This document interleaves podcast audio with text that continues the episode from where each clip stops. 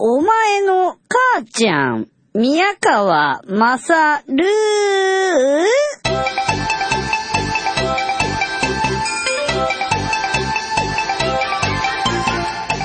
お前の母ちゃん宮川勝担当宮川勝です。うん。もうすぐエイプリルフールですね。4月バカと言って僕が思い出すのは、やっぱりですねこういうことですようんあのーまあね放送業界に長いこと携わっているとえー時期的なものをテーマに取り上げたりっていうことはよくあるじゃないですか。クリスマスになれば、えークリスマスをね、彩ったなんかじゃあまあテーマとかね。まああの、シンデレラエクスプレスであったり、ホワイトクリスマスであったり、プレゼントメインのクリスマスであったり。レギュラーもののラジオだとか、えー時事ネタを取り扱う、もしくは、えーそういったものに、今に敏感な作品作りをしていると、つまり、ドラマ以外の、ドラマとスポーツ以外のコンテンツっていうのは大抵そうですよね。やってると、えー結構冬はね、楽なんですよ。具体的に何が楽かというと、まあ、クリスマスシーズンがありますよね。で、その前が、まあ、あの、体育祭シーズンとか、うんあるんですけどね。えー、大体、体育祭シーズンがあって、食欲の秋、読書の秋、スポーツの秋をやって、冬になってクリスマス。で、クリスマス終わった瞬間に年末師走。師走終わった瞬間にお正月。お正月終わった瞬間に成人の日スペシャル系をやって、その後にバレンタインデー、そして、えーホワイトデーやって、卒業やって、新生活、フレッシュマンズキャンペーンやって、新刊コンパやって、5月病やって、ジューンブライドやって、梅雨のネタやって、衣替えやって、えー7月に入って夏のクソ暑いのやって、夏ネタに行ってっていう、まあ、こういう大体出来上がっているわけですよね。で、それがさらに細分化されて、えー、この日は何とかで、秋分の日で何とかでとかね、あの、お風呂にね、こういったなんか、なんかあの、なんか果物の葉っぱをなんか散りばめてとか、なくず湯がなんだとかな、いろんなようなことがあるわけじゃないですか。うん。そういうのをやってるから、あのー4月バカもしかりなんですよ。エイプリルヒー、エイプリルヒールじゃねえや。4月かかと。エイプリルフール、4月バカの日、4月1日当日に放送がある週1の番組とかがあると、やっぱりそれはね、4月1日だからっていうことで、そういうのを取り上げようっていうことになるじゃないですか。一番覚えてるのはね、俺昔かったのはね、とあるラジオ放送ですね。これをね、聞いてて、ああ、知ってる知ってる、俺聞いたことあるっていう人はあんまいないと思うんですけどね。面白かったなまあ、いたずら心のあるプロデューサーと一緒に作ってたラジオ番組なんですけどね。えー、エイプリルフールにちなんだ話を聞くんですよ。で、エイプリルフールにちなんだ話を聞くんだけど、その話自体が嘘なんですよ。だけどそれを嘘として表現しないで、わかるようにしないで放送に電波に乗せてたんですよね。面白かったですよ。一番僕が覚えてるのは、タクシーの運転手さんのお話。タクシーっていうのは、なぜか知らないけど、止まる瞬間に、あじゃあその信号で止めてくださいって言ったら、その信号直前でガシャって上がる。マーフィーの法則しかり。なんでなんだろう必ずと言っていいほどそこで上がるよね。あれには、実は、仕掛けがあるんですよ。ということをタクシーの運転手さんを名乗る男が言う。タクシーの運転手の僕が言うんだから間違いないですけれども、これは実はですね、あのーもうちょっとで変わるなっていう時は、変わらないで止まっちゃうとこっち側が損しちゃいますから、最後にチロッとね、上げられるようなスイッチが実はあるんですよ。で、それは運転席の脇にメーターがありますよね。そのメーターの下のところに実は小さい装置があることはあるんですよ。で、止まる時に、それをふっとこう触るとガッシャってこう上がるように、実はなってるんですよね。だもんで、皆さんですね、タクシーの運転手さんに、えー、ほんの数十円かもしれないけれども、えー、ごまかされないためには、こういうことを覚えていくといいですよって教えてくれたんだよね。で、具体的に、運転してる時に、じゃあそこで止めてって言った時に、タクシーの運転手さんがスーッとこう、止まる時に、左手が脇にピッと伸びたら、肩にポンと手を置いて、やったな。やったのか？こうやって言うと、え、え、あ、いや、別に、とか言って、ガシャっていうのを上げずにピタッと止まってくれることでしょう。これはほんの数十円を騙し取られないためのテクニックですし、あ、この人は騙せないんだっていう風に、こうね、相手をビビらせることもできるから非常にいいですよ、と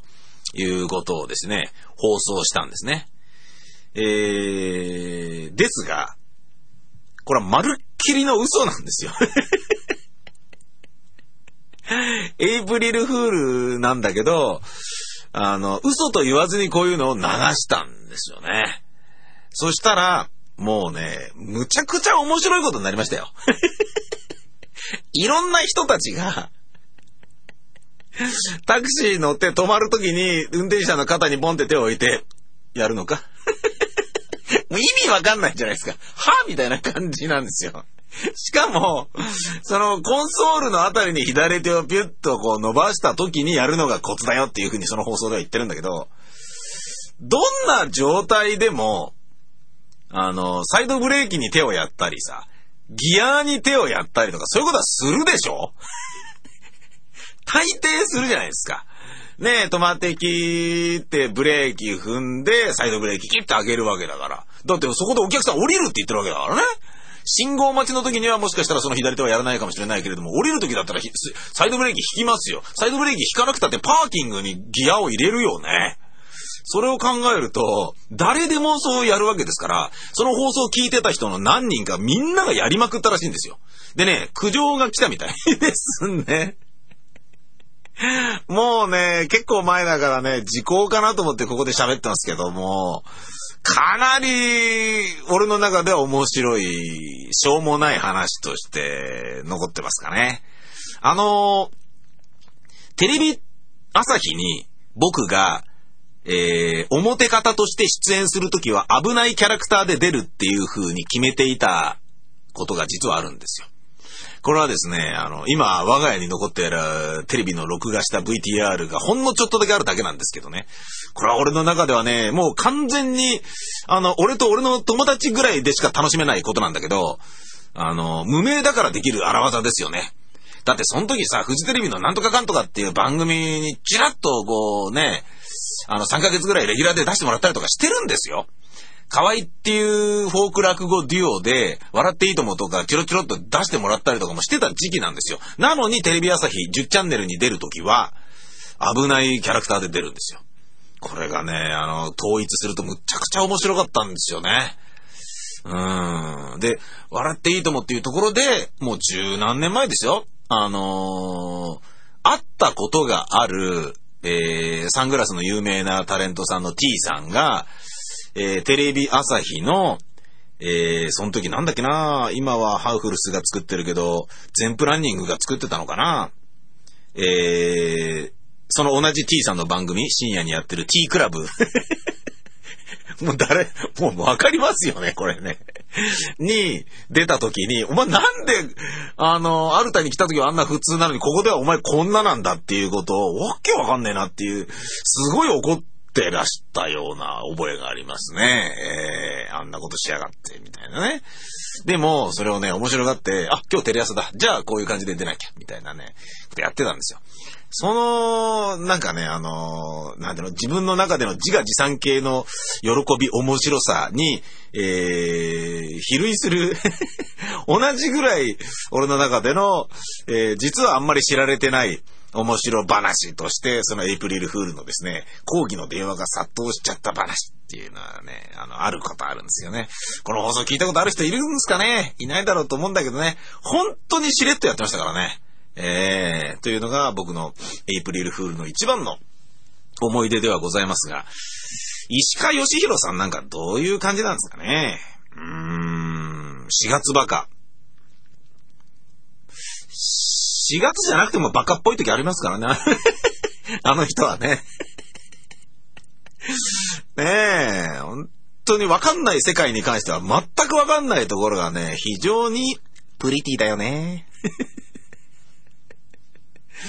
まあね、付き合い長いですからね。えーまあいいんじゃないですか。えー最近はね、あのーあ、俺もアーティスト面するのやめたとか言って。マネージャーの吉見さんという人から、マルチタレントだと思えとか言われて、はいとか言って、言ってたとか言って、おかしいな。ねえ、そういうのね、もうずいぶん前からそういうのがあればさ、俺だって結構いろんな放送作家でやってた時のね、番組とか石川さん出ないとかさ、そんなのやるのともあったのにね、石川さんがね、ドラマの早くで出るかもしれないとかいう時の、宮川さんちょっとブレーになって考えてくんないとか、いいよいいよとかって言ってたんだけど、石川さんそういうの断っちゃったりとかしてですね、あもうなもうねえ、もう世が世ならっていう、まあ、もう感じではございます。まあそんなことをね、あんま人のこと言うのは、まあいいかね。まあ私も私でちゃんとしないといけませんからね。本当に、えーよろしくお願いいたします。えー以上、お前の母ちゃん宮川勝る、えーお相手は私、宮川勝でした。ほんじゃまたね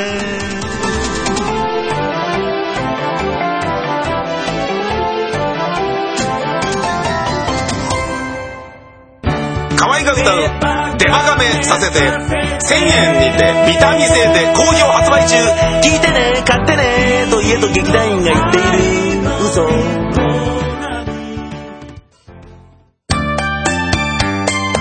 えー、ニンニン乳首をお楽しみの皆様、こんにちは。天のガチ担当の渡辺愛です。皆さんが好きな番組をチョイスして聞いていることとは思いますが、